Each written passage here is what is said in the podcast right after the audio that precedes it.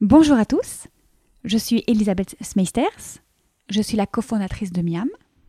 Traiteur holistique, nous accompagnons les entreprises vers une alimentation saine et durable. Alors si notre slogan est Le bonheur passe par une bonne alimentation, ce que je crois infiniment juste, l'alimentation n'est pas le seul vecteur de la joie. Bienvenue sur État de Flow, des conversations inspirantes pour trouver notre état de flow.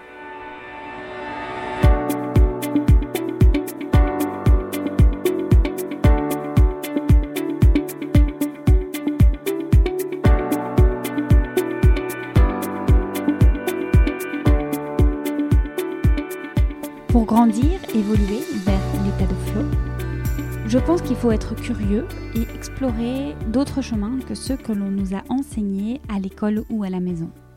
J'ai la chance avec ce podcast d'aller à la rencontre d'invités au parcours inspirant qui n'hésitent pas à interroger leurs convictions.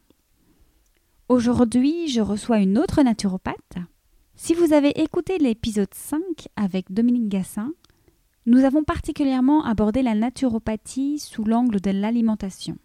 Cette fois-ci, nous sommes allés plus loin dans la quête du mieux-être et avec mon invité du jour, nous avons parlé de son parcours de la naturopathie aux soins chamaniques. Nous avons également parlé de cycle menstruel, d'émotions, de reconnexion à la nature et aux éléments et d'un tas d'autres choses. Je vous laisse de suite avec ma conversation avec Marion Tellier. Bonne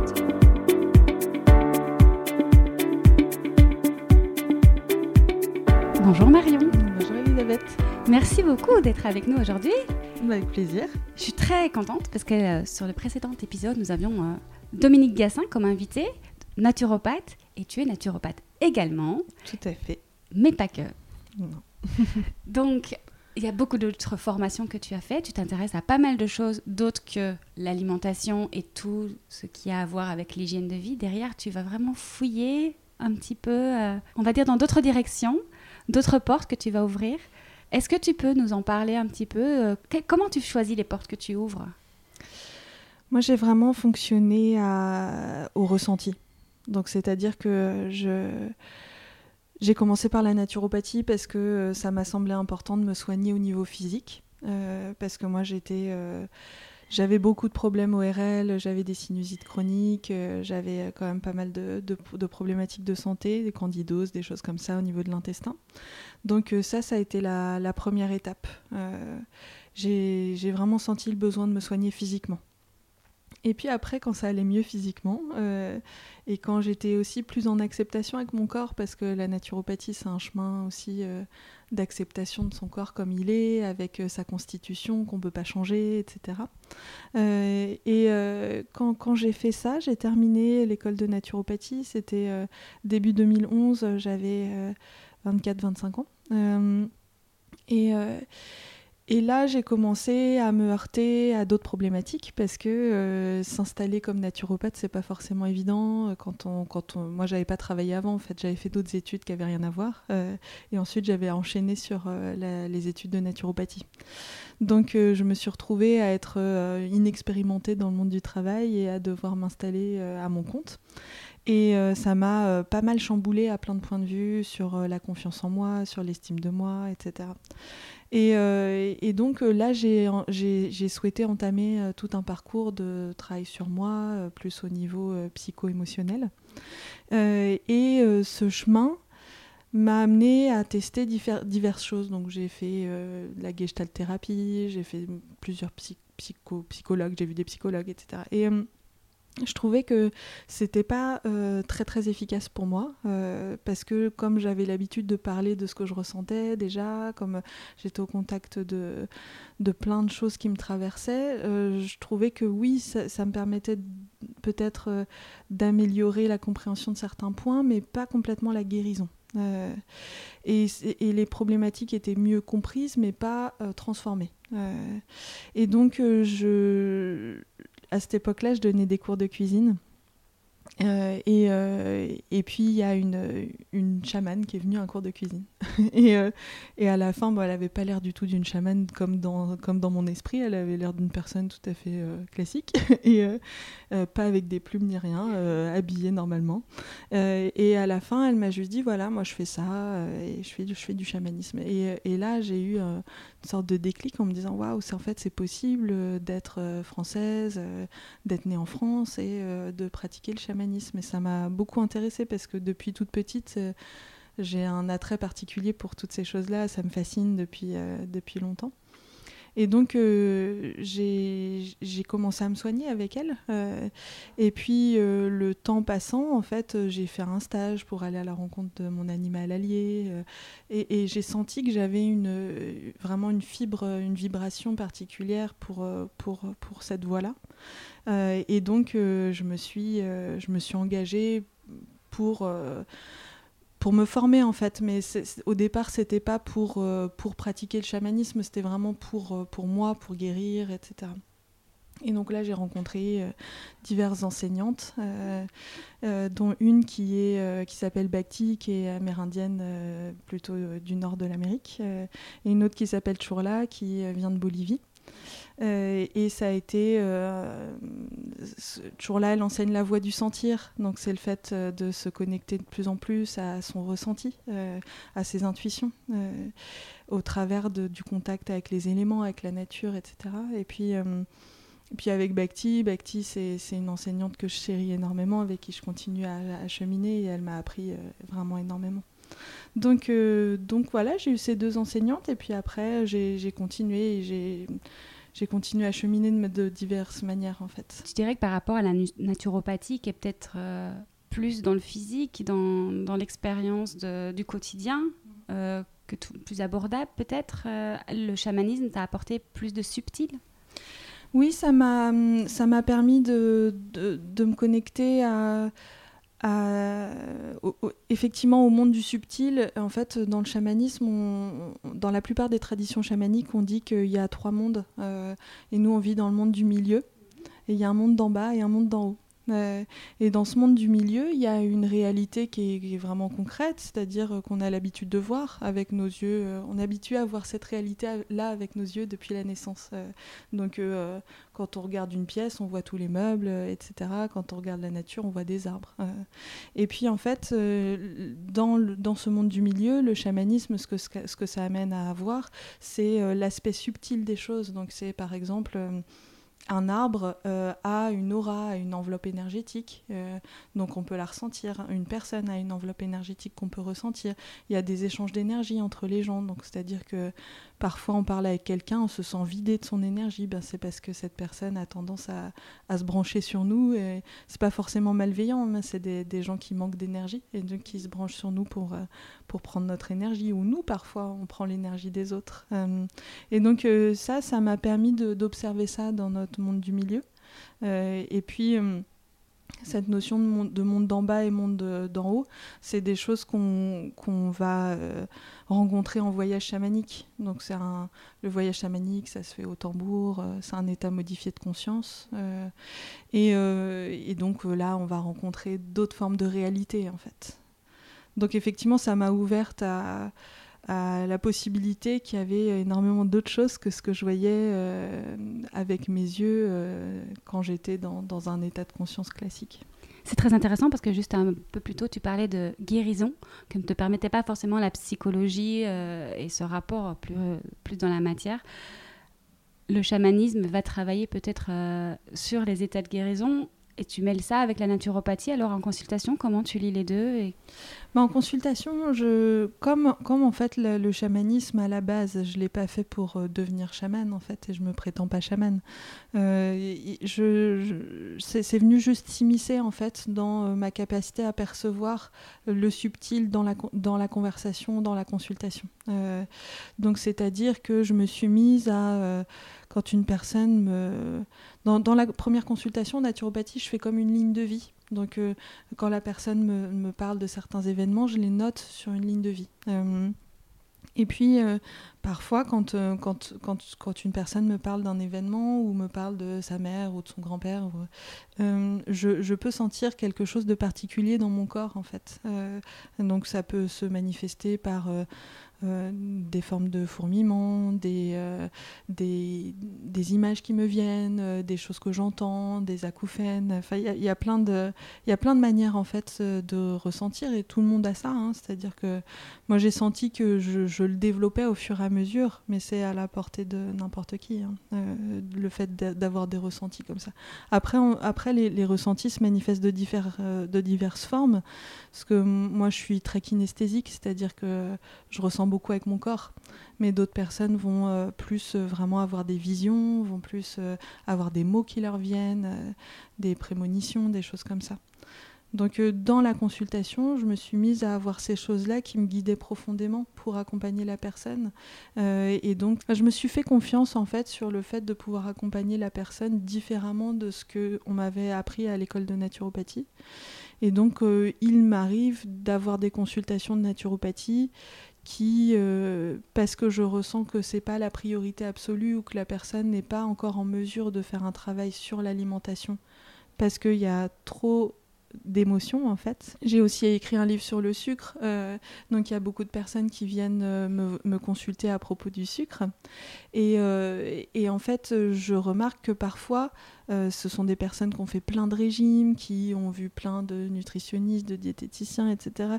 et qui ont essayé déjà plein plein de choses et qui n'y arrivent pas parce que les blocages sont de l'ordre de l'émotionnel. Et donc, comme quand je reçois ces personnes, parfois, elles connaissent plein de choses au niveau alimentaire et donc je me permets d'axer la consultation autrement pour qu'elles euh, puissent, euh, elles puissent euh, comprendre ce qui les amène à manger d'une certaine manière, ce qui les amène à, oui, à se sentir pas très bien, à avoir certains, certains mots qui se manifestent dans certains endroits du corps. Et donc c'est un accompagnement qui, pour moi, grâce à ces techniques que j'ai ajoutées, est devenu beaucoup plus holistique et aussi beaucoup plus libre. Euh, c'est-à-dire beaucoup plus euh, à l'image de qui je suis et ce que j'ai à apporter. On parle également souvent de soins chamaniques. Est-ce que c'est quelque chose que tu pratiques concrètement en consultation et comment tu amènes ça à ton patient, ton client, la personne qui vient te voir en lui proposant ben, non pas un rééquilibrage alimentaire, mais en lui proposant Comment est-ce que tu lui proposes ça? Ben, euh, c'est vrai que pour l'instant, j'en parle pas beaucoup euh, parce que euh, je peux pas me permettre d'avoir beaucoup de soins chamaniques pour l'instant. donc, c'est-à-dire que je, j'en donne un petit peu, maximum un par jour. D'accord. parce que c'est comme je dis, c'est un chemin que, j'ai emprunté il y a quelques années et que, euh, sur lequel j'apprends encore et, j'apprends notamment au niveau énergétique. C'est-à-dire que euh, ce travail-là en état, en état modifié de conscience, euh, c'est quand même un travail qui est demandeur énergétiquement.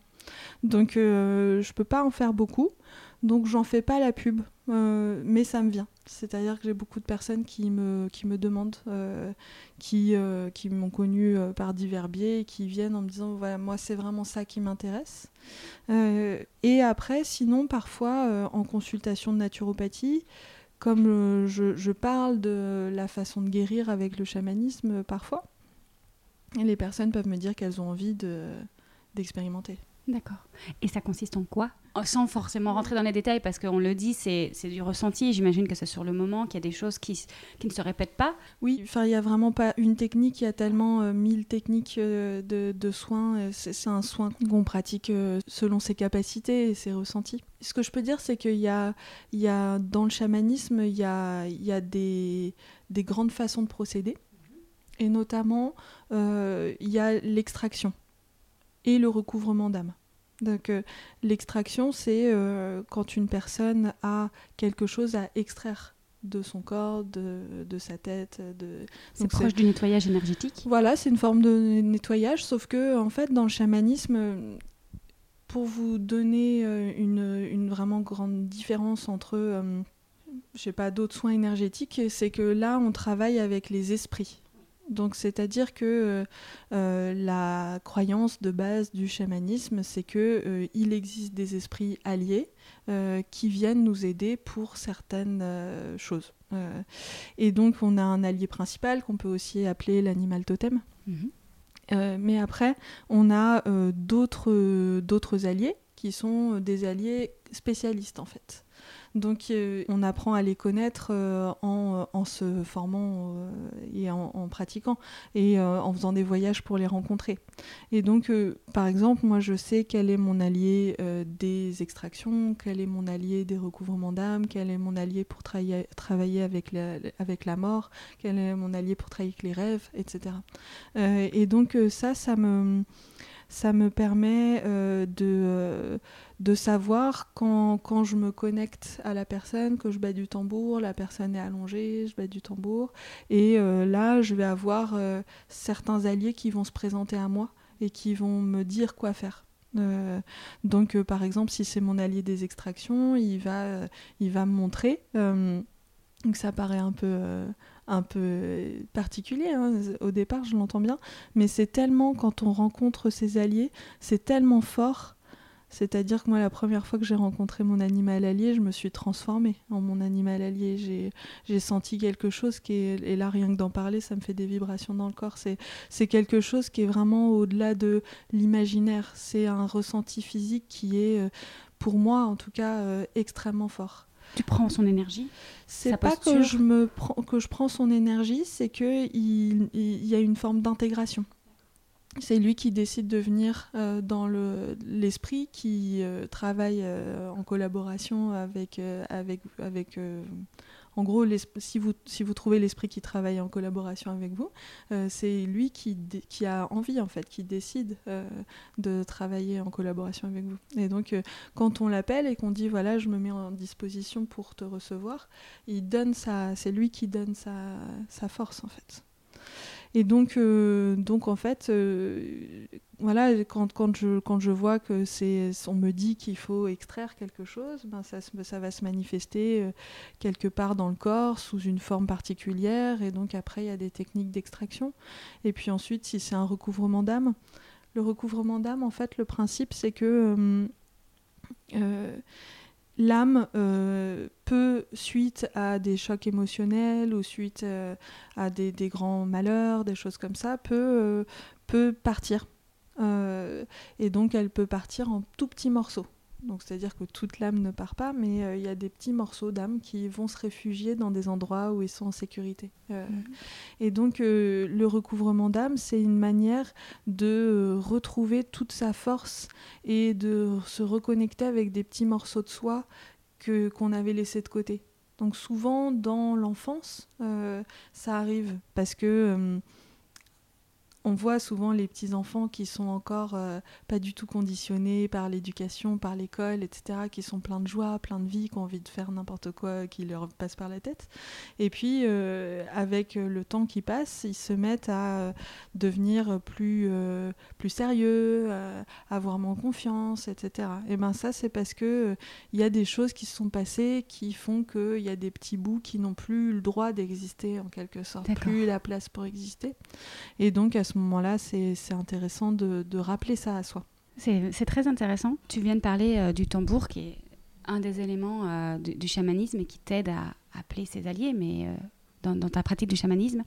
Je, vais faire un petit détour pour reparler d'autre chose, c'est que tu organises pas mal d'ateliers et de retraites, justement, qui lient la naturopathie, également un peu de pratique chamanisme.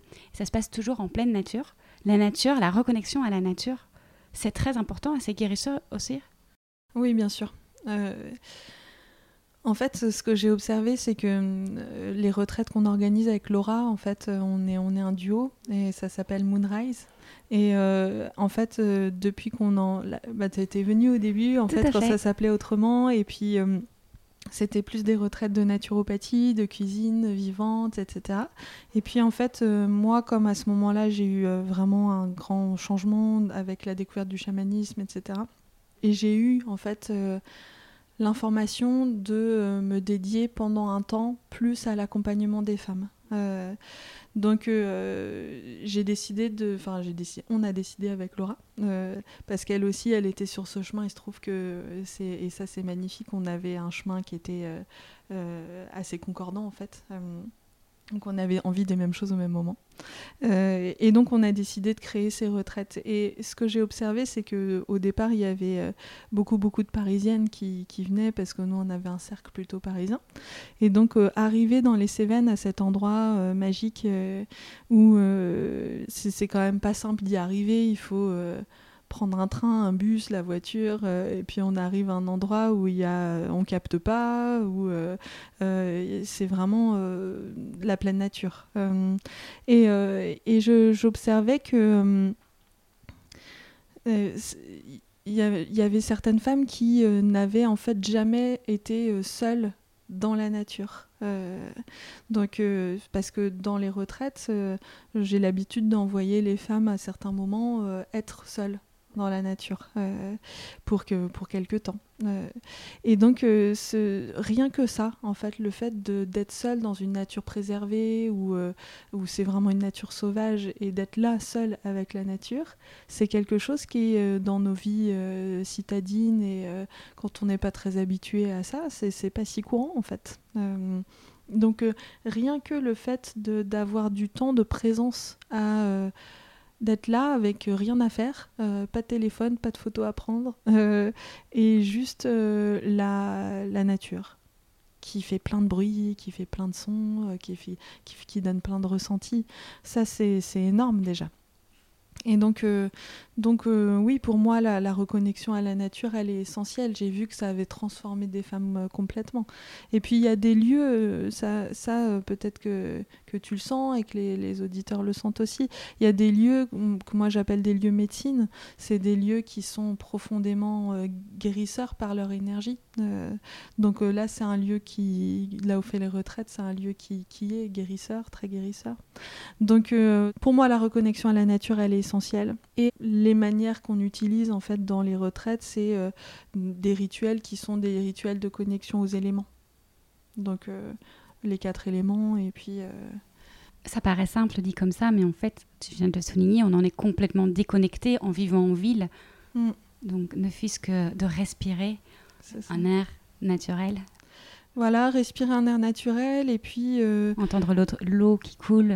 Vous êtes beaucoup avec la rivière au niveau des ça, euh, donc euh, l'eau, le, le, feu, l'air, la terre, des techniques d'ancrage. C'est simple, mais c'est essentiel en fait. Parfois, euh, et ça, c'est ce que j'aime dans la naturopathie aussi, hein, c'est très concret la naturopathie et le chamanisme. C'est très, euh, ben, si tu mets dans ton corps euh, des choses toxiques, forcément, tu es intoxiqué. et le chamanisme, c'est si tu vas jamais dans la nature et que tu fais pas de technique d'ancrage et que tu respires pas, ben, t'es pas connecté et donc ton mental est embrouillé et, et tu ressens pas. Tout simple. Tout simple, mais personnellement, tous les week-ends, au début, je devais presque m'obliger à me mettre ça dans l'emploi du temps. Maintenant, c'est devenu euh, une condition. Tous les week-ends, je dois aller dans, faire un bain de forêt, comme on dit. Mm. C'est revitalisant, c'est réénergisant, c'est incroyable. Mais en fait, ce que j'observe, c'est que euh, au départ, certaines personnes qui sont très déconnectées de la nature ne ressentent pas vraiment à quel point euh, ça fait du bien. Enfin, un peu, mais pas, c'est pas conscientisé en fait. Et donc, toi, ce que tu, ce que tu dis, c'est que tu as conscientisé qu'en fait, ça te faisait un bien fou. Et euh, en plus, quand tu conscientises et que tu vas dans la nature en conscience, euh, et que tu sais que la nature est très régénérante, et que tu peux redonner des choses et te re-remplir d'une nouvelle énergie, c'est une manière de composter en fait tout ce qu'on a composté de la semaine, euh, de, redonner à la terre qui est capable de beaucoup transformer. Euh, bah, ça devient euh, extrêmement puissant. J'aime beaucoup le parallèle avec euh, l'épisode que nous avons enregistré avec Dominique Gassin, qui parlait beaucoup euh, de l'importance d'apprendre à s'écouter, d'apprendre à écouter ses ressentis. Là, on parlait beaucoup d'alimentation, mais ici, c'est exactement pareil en fait.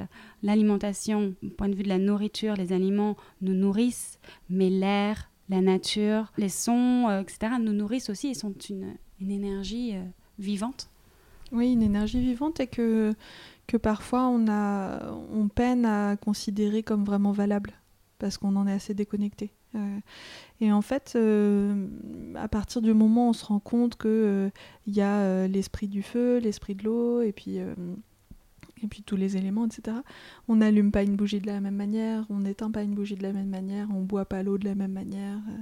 Ça, ça, donne une conscience vraiment différente qui, en plus, est pour moi extrêmement importante dans le monde dans lequel on vit actuellement et cet état euh, de changement profond qui est en train de s'opérer, qui se manifeste parfois avec euh, un, état de crise. Euh, on a vraiment besoin de, de se reconnecter à l'essentiel pour pouvoir avoir confiance dans le fait de lâcher la consommation, de lâcher un certain confort ou un certain niveau de vie qu'on considérait comme être un but il y a encore quelques dizaines d'années et qui maintenant est juste une manière de, surconsommer euh, les ressources de la planète.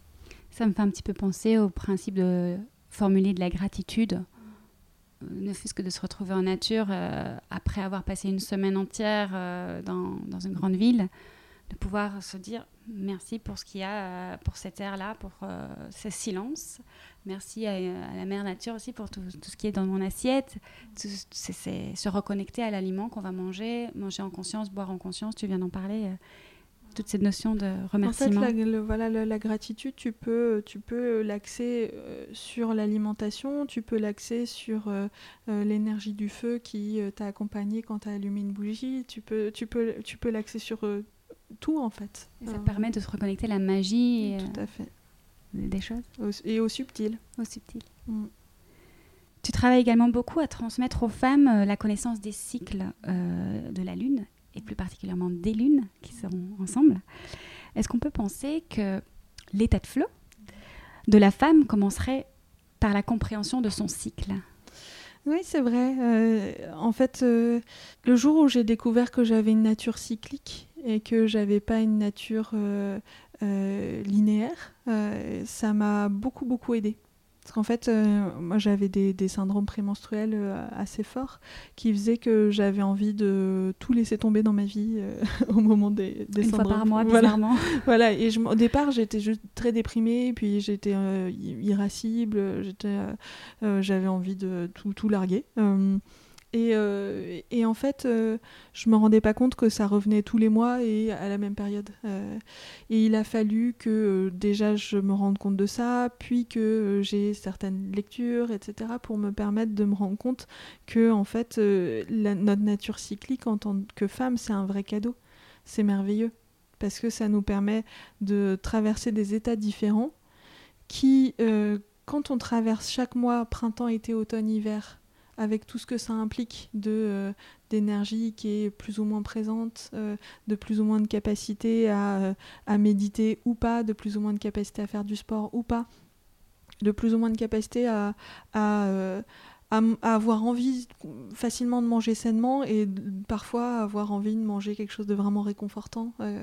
donc je me suis rendu compte que ces trucs que je m'imposais de me dire euh, tiens euh, c'est pas bien si euh, t'arrives pas à faire du sport tous les jours de tout le mois c'est que t'es pas assez forte si t'arrives pas et en fait je, je n'arrivais pas à tenir quelque chose de manière enfin tout au long du mois et, tout au long de l'année et tout au long de l'année, tout à fait. Et, euh, et, en fait, quand je me suis rendu compte que c'était euh, en, fait absolument normal, euh, ça m'a libéré d'un poids énorme et ça m'a permis de rentrer dans une grande acceptation de qui je suis et avec ma nature cyclique. Et bizarrement, je ne sais pas si tu as remarqué la même chose, quand on est dans l'acceptation, dans la compréhension, c'est plus facile de le traverser de façon fluide et, et justement on sent moins ce cycle tout à fait, en fait, c'est ne pas avoir peur des choses qui arrivent. Donc, c'est-à-dire que je dis pas que ça a complètement euh, enlevé le syndrome prémenstruel, mais comme je me disais, ah tiens, en fait, ce n'est pas euh, moi qui suis irascible, etc. C'est juste euh, une émotion de tristesse, de colère qui me traverse à ce moment-là pour quelque chose, pour me montrer ce que j'ai besoin de transformer dans ma vie, ce qui n'a plus lieu d'être dans ma vie, et, et puis euh, se rendre compte que parfois euh, on a tendance à, à, prendre un petit fil euh, de quelque chose qui va pas, et puis ramener toute la pelote et en faire une de plus en plus grosse parce que parce que parce que en syndrome prémenstruel c'est un peu comme ça qu'on a tendance à faire. Donc je me suis dit tiens peut-être que t'as pas besoin de faire une énorme boule de neige avec tout d'agglomérer tout plein de d'autres choses qui en fait vont plutôt bien euh, dans, euh, et, juste d'observer ce qui euh, concrètement a besoin d'être transformé. Donc ça, ça m'a hum, rien que cette observation-là, ça m'a amené énormément de confort en, psychologique et donc mon syndrome prémenstruel avait plus besoin de s'exprimer de manière aussi forte. Ça va avec la stabilité peut-être émotionnelle, mais également dans les projets, tu en parlais, où les choses sont plus presque concret. Oui, c'est en, fait euh, accepter que on a quatre phases dans le mois qui sont très différentes des unes des autres et qu'il y en a qui sont plus agréables, d'autres un peu moins agréables, mais que tout est utile euh, ça permet d'accepter que euh, si je décide de faire un challenge euh, de sport ou d'alimentation au moment du printemps, ce qu'on appelle la jeune fille dans le cycle, donc c'est juste après les règles, quand l'énergie revient avec, avec les, hormones qui remontent, là on a plein d'énergie. Donc à ce moment-là, si on décide de dire tiens, je vais faire je sais pas combien de euh, squats euh, par jour et d'abdos, je sais pas quoi, euh, et ben arriver au moment du syndrome prémenstruel et, et, et des règles qu'on appelle aussi les lunes, ben c'est on n'a pas du tout envie de le faire. Et c'est pas grave. Et c'est pas grave, voilà, c'est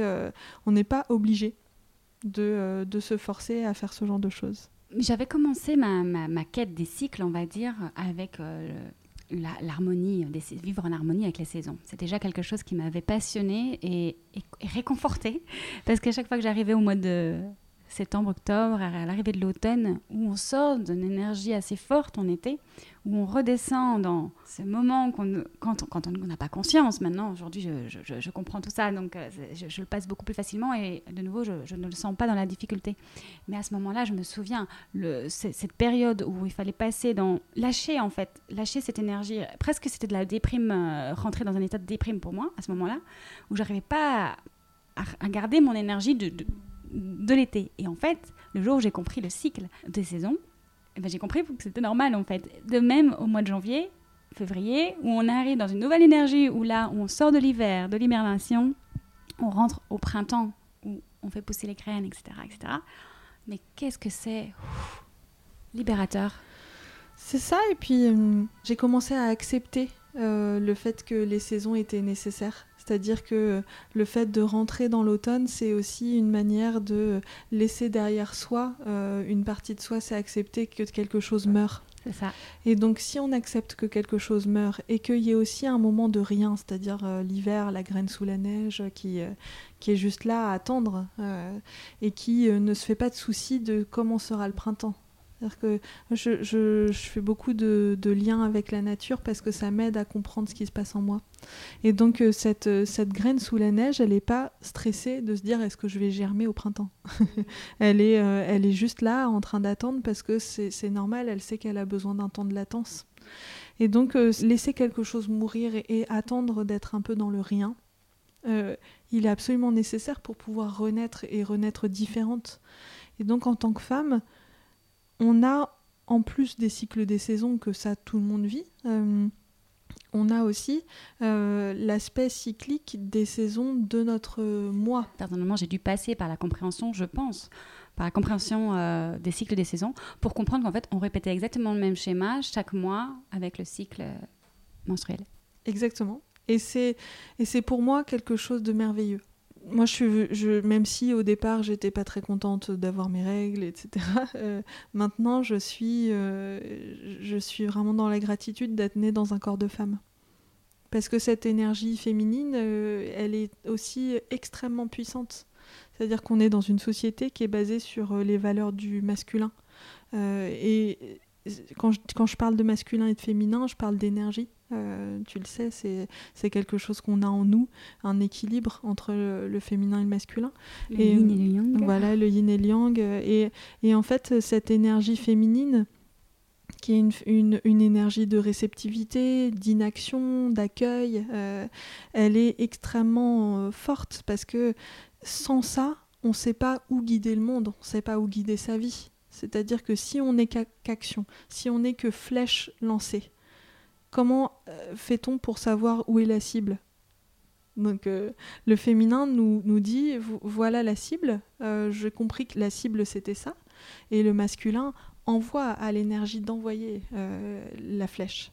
Et en fait, dans notre cycle, il y a des moments où on a plus d'énergie euh, masculine, par exemple avec euh, ce retour de l'énergie, avec la jeune fille qui revient, on a plus, plus envie d'action, plus envie de si on doit euh, combattre, ben, on va combattre à ce moment-là.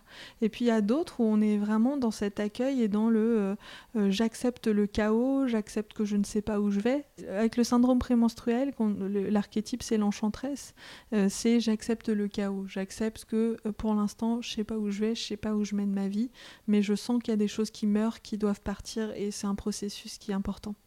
Et après, avec les règles qui arrivent, euh, et déjà on peut le sentir un jour avant ou deux jours avant l'arrivée des règles, qu'on rentre dans quelque chose de beaucoup plus lent, besoin de beaucoup plus de repos, besoin d'inaction, difficulté à être en contact avec les autres, on n'a pas trop envie de parler.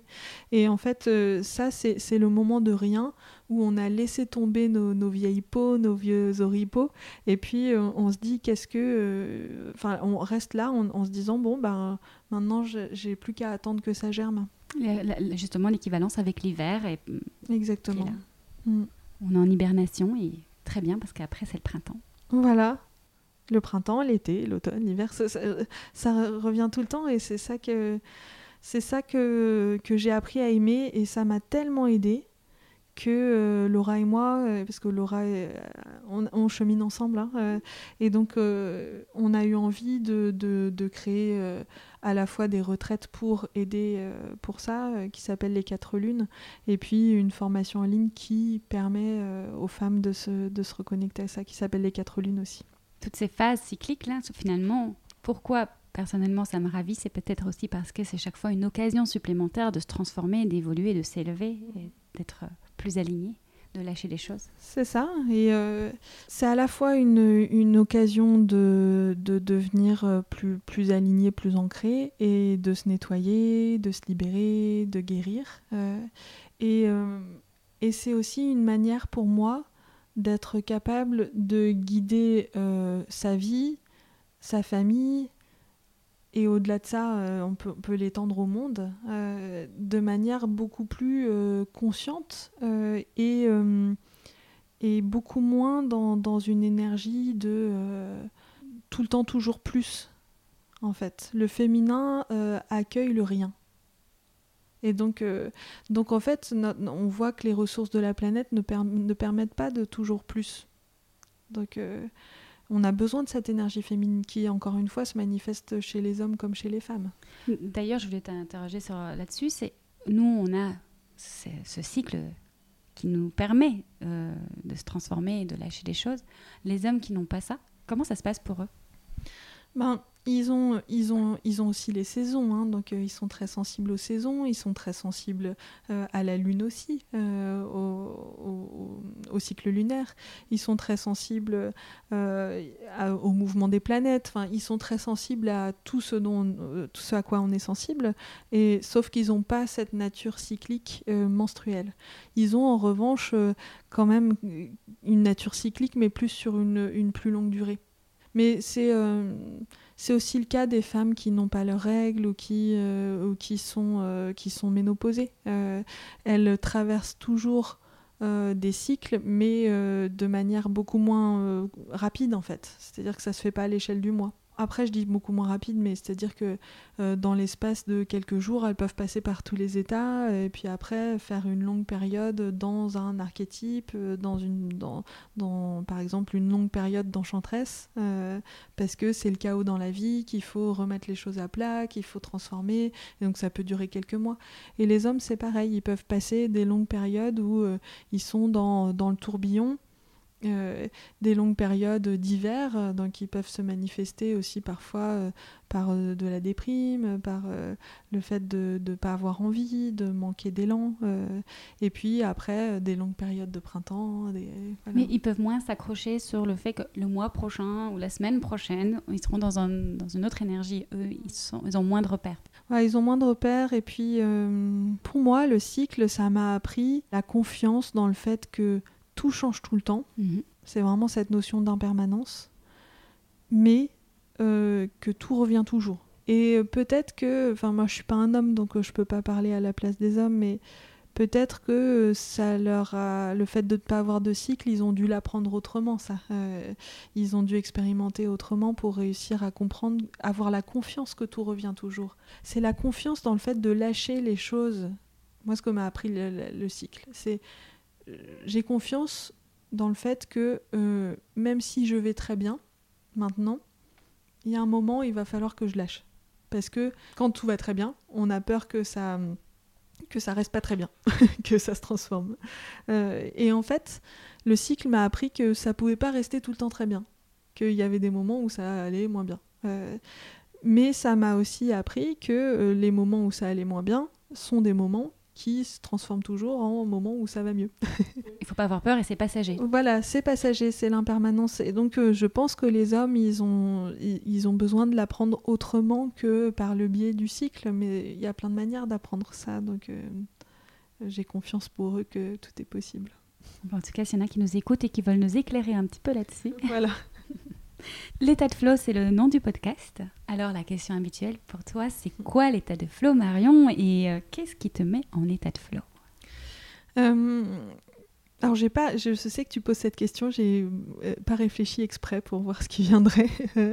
Et en fait, quand je, me, quand je me connecte à des moments où je suis en état de flow, euh, c'est par exemple, je pense à moi quand j'anime quand j'anime une retraite dans les Cévennes, je pense à moi quand je suis euh, euh, dans une en pleine nature seule et que je peux me connecter. je pense à moi quand je suis en consultation et que il n'y a rien d'autre dans ma tête que d'être d'être avec la personne et de penser à rien et même si j'ai reçu un message une heure avant euh, qui me dit quelque chose qui, qui, est perturbant, bah, à ce moment-là, je vais complètement le sortir de ma tête pour être juste avec cette personne. C'est pour moi une forme de respiration, euh, mais de respiration énergétique, de circulation énergétique, qui fait que je me sens pleinement à ma place, très habitée, très habitée d'énergie et de comme comme si quelque chose me traversait euh, et que euh, cette chose c'était euh, c'était c'était de l'amour c'était une forme de divin en fait. Et donc ça ça me je suis contente parce que je me rends compte que j'arrive de plus en plus à l'amener dans ma vie au quotidien.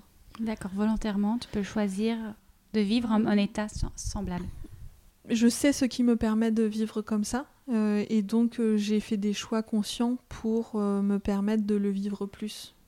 N'est-ce pas finalement l'objectif?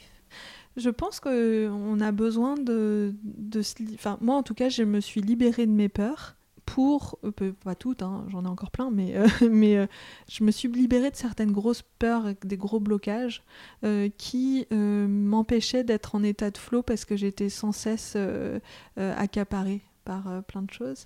Et donc euh, maintenant que je suis dans, beaucoup plus dans la confiance et dans l'accueil, je suis beaucoup plus en état de flot. Ça me paraît très très juste ce que tu racontes. tu ressens aussi Oui, tout à fait. Je le ressens aussi. Euh, c'est pour moi, c'est presque. Oui, pour moi, c'est une vérité, ma vérité, quand on parle de vérité, mais c'est une vérité qui est la tienne et qui résonne avec la mienne. Et euh, tout à l'heure, je te posais la question de voir si connaître son, cycle euh, pour une femme pouvait l'aider à être en état de flow. tu viens de parler de peur, etc. Je me demande si justement certaines peurs ne peuvent pas nourrir le syndrome prémenstruel et les, le, syndrome provoque des peurs, etc. Et que l'un dans l'autre aussi. Oui, tout à fait. Euh, c'est-à-dire que quand on commence à se sentir mal, une émotion qui arrive qui est désagréable, de type euh, peur, tristesse, euh, on n'a on pas envie de le vivre, c'est normal, hein, on n'a pas très envie de vivre ça. Mais le syndrome prémenstruel amène de toute façon euh, un moment où on est euh, déstabilisé émotionnellement, euh, donc par diverses formes d'émotions qui sont en général pas hyper agréables. et il y a, deux façons de faire par rapport aux émotions. Soit, et ça c'est Thich Nhat c'est le maître zen qui a créé le village des pruniers que tu connais, qui, qui, dit ça et dit le village des pruniers, c'est un, monastère euh, qui, euh, qui, enseigne euh, la méditation et la pleine conscience en Dordogne, qui, organise des retraites tout le temps. Et en fait, c'est une, c'est la, la, première étape dans ma vie, dans mon changement. Et après, j'ai, découvert en 2011 et j'ai, ensuite j'y suis allée quasiment tous les ans. Et je recommande beaucoup cet endroit si vous avez envie d'apprendre la méditation et la pleine conscience de manière douce et sympathique, pas dans la, pas dans la dureté. Euh, et, en fait, Thich Nathan, il, euh, il dit euh, bon, je vais le dire avec mes mots, hein, c'est pas forcément les siens, mais il dit que une émotion, c'est comme si y avait un bébé qui pleurait dans la pièce d'à côté. Euh, et donc ce bébé, il pleure. Euh, et nous, si on veut pas affronter euh, l'émotion qui est représentée par le bébé qui pleure, ben on va se dire tant pis, je, le laisse de côté. Mais le bébé, il va continuer à pleurer dans la pièce d'à côté. donc là, c'est comme si nous, nous ressentions une émotion et qu'on allait l'enfouir profondément dans notre corps pour et les mettre plein de trucs dessus pour bien faire en sorte qu'elle soit pas là. Mais l'émotion, elle, continue à crier quand même quelque part nous. Euh, et donc ça se solutionne pas. Et l'autre option, c'est de dire euh, bon bah je vais je vais aller prendre ce bébé dans mes bras. Donc euh, accueillir l'émotion, accueillir la tristesse par exemple. Je vais prendre ma tristesse dans mes bras comme si c'était un bébé. Et donc euh, le bébé, on ne sait pas trop pourquoi il pleure, on n'a pas bien compris euh, quelle est l'origine de sa tristesse, par exemple. Euh, et donc parfois, nous, on ressent ça aussi. On ne sait pas trop pourquoi on est triste, surtout en syndrome prémenstruel, parce que c'est tellement chaotique que c'est le tourbillon, on ne sait pas. On ne sait plus trop grand-chose en fait, si ce n'est qu'on ressent fort. Et donc prendre ce bébé dans ses bras, donc accueillir son émotion, c'est une manière de d'être profondément euh, dans dans l'accueil. Et donc euh, euh, le bébé forcément si on lui dit des mots doux si on lui dit je t'aime ça va aller si on lui chante des petites chansons et eh ben il va s'arrêter de pleurer. On n'aura peut-être pas compris pourquoi il pleurait mais il va s'arrêter de pleurer parce que ça va ça va le détendre. Bah c'est pareil avec la tristesse. Si quand vous commencez à la ressentir vous vous dites tiens je la ressens mais je n'en ai pas peur, je ne la rejette pas, je me dis pas ah là là, je suis une personne complètement dépressive, ça va pas, euh, il faut que je change, à se flageller de ressentir l'émotion. En fait, on va se dire euh, tiens, je ressens cette émotion. Euh, je vais l'accueillir et je vais vivre avec. Parfois, ça peut amener à pleurer, mais pleurer une bonne fois et se connecter à l'émotion, ça permet de, de la faire sortir. C'est un émonctoire. Un émonctoire, c'est une porte de sortie des toxiques, des toxines, des émotions, de tout ça. Moi, je fais souvent quelque chose, c'est euh, soit me mettre dans la douche ou me mettre dans le bain quand je ressens qu'il y a quelque chose en moi. Parce que maintenant, plus je, plus je fais ces choses-là, plus je ressens quand il y a quelque chose qui bloque. Euh, et donc, euh, moins je l'enquiste dans mon corps. Tu, ça doit te faire ça aussi. Et. Et en fait, quand, quand je ressens que bon, j'ai la poitrine oppressée, j'ai un peu un point sur le plexus, j'ai le ventre qui est, et ben je, L'autre jour, euh, j'étais dans les Cévennes et j'ai mis un fond d'eau euh, fraîche dans, dans, la baignoire. Et puis je me suis mise dedans et j'ai mis une main sur mon cœur, une main sur mon ventre et j'ai dit bon alors c'est quoi qui a envie de s'exprimer? Et euh, comme j'avais pas eu beaucoup de temps pour moi, j'avais couru un peu parce qu'on devait finir des choses avant de partir, j'ai eu envie de, de pleurer. Il y a eu des pleurs qui sont venus. Et avant, je me serais jugée, je me suis dit, oh là, mais tu vas pas pleurer pour des, des trucs comme ça, c'est débile, il n'y a pas de raison de pleurer, tout va bien. Euh. sauf que là, je ressentais que j'avais besoin de pleurer un peu. Et, et, donc, juste de me laisser pleurer, mais ne serait-ce que. Euh, je sais pas que c'était quelques secondes en fait. Euh, bah après, c'était sorti, puis voilà. Tandis que si je m'étais jugée, euh, eh ben, je n'aurais pas euh, pleuré et ça serait resté à l'intérieur. On parlait euh, de guérison et on parle beaucoup de blessures. C'est une invitation presque à prendre soin de soi, à se, à se cajoler. C'est ça. En fait, euh, c'est pour revenir à ce qu'on disait tout à l'heure, c'est une forme d'extraction. Hmm. mais qu'on se fait soi-même. C'est un, un soin énergétique, en fait, qu'on se fait à soi, d'accepter de, d'exprimer l'émotion. Euh, donc moi je le visualise vraiment dans euh, tiens j'ai un oppressement sur la poitrine, peut-être que je vois la couleur que ça, que peut-être que je vois la forme que ça, et ce truc là en pleurant je le fais sortir et il est dehors et je remercie, euh, je remercie pour ce processus, je remercie pour l'expérience et je dis merci, au revoir et je laisse partir. Ce qui te permet d'accéder plus facilement, du coup, de revenir dans un état de flow. Exactement. Ben voilà. La boucle est bouclée. Donc pour être en état de flow, c'est affronter ou en tout cas accueillir ses émotions, les regarder, les observer les, et les laisser nous traverser. C'est ça, exactement. Ne pas en avoir peur. Ben voilà, on va tâcher euh, d'y mener euh, bonne action. Voilà. merci beaucoup Marion. Bah, merci Elisabeth. Où pouvons-nous te retrouver peut-être pour avoir toutes les informations des retraites, euh, peut-être de ton cabinet alors j'ai un site internet qui n'est pas du tout à jour. c'est prévu pour cet été qui s'appelle Marion Tellier, donc euh, Tellier euh, comme mon nom, j'imagine que tu le mettras. Euh, et donc vous, vous trouvez en tapant Marion Tellier. Donc ça c'est plutôt pour la naturopathie et puis pour tout ce qu'on fait avec Laura, avec Moonrise. Donc on, y a, on a un site qui s'appelle moonriseretreats.com, donc comme Moonrise et retraite euh, en anglais. Euh, je mettrai les liens. Voilà. Et puis, euh, on... Laura est photographe et elle fait des photos magnifiques. Et donc, on met pas mal de, de photos. Et puis, il va y avoir des nouveautés qui vont venir parce que là, Laura a fait un peu des vidéos aussi dans les Cévennes la dernière fois qu'on y était, là en juin. Euh, donc euh, donc euh, ça, c'est beaucoup sur Instagram aussi. Donc notre Instagram, c'est Moonrise Journal. Ah bah voilà, on va aller s'abonner. Voilà. Si ce n'est pas encore fait. Merci Marion. Bah, c'est un grand plaisir. À bientôt. À bientôt. Merci à vous d'avoir écouté ce podcast. Si vous avez aimé l'épisode, je vous invite à le partager sur les réseaux sociaux. Vous pouvez également vous abonner à la chaîne SoundCloud et vous inscrire à notre newsletter sur étatdeflow.com pour être averti de nouveaux épisodes. Merci à Marion Tellier pour cette conversation passionnante. Pour en savoir plus sur les cycles de la lune et menstruelle, je vous conseille le livre de Miranda Gray intitulé Lune rouge et pour le cycle des saisons, il y a également le livre de Serge Augier, Vivre en harmonie avec les saisons. Deux livres qui m'ont énormément appris, aidé à apprécier, à comprendre et à vivre avec les saisons et avec le cycle menstruel. À très vite pour un nouvel épisode.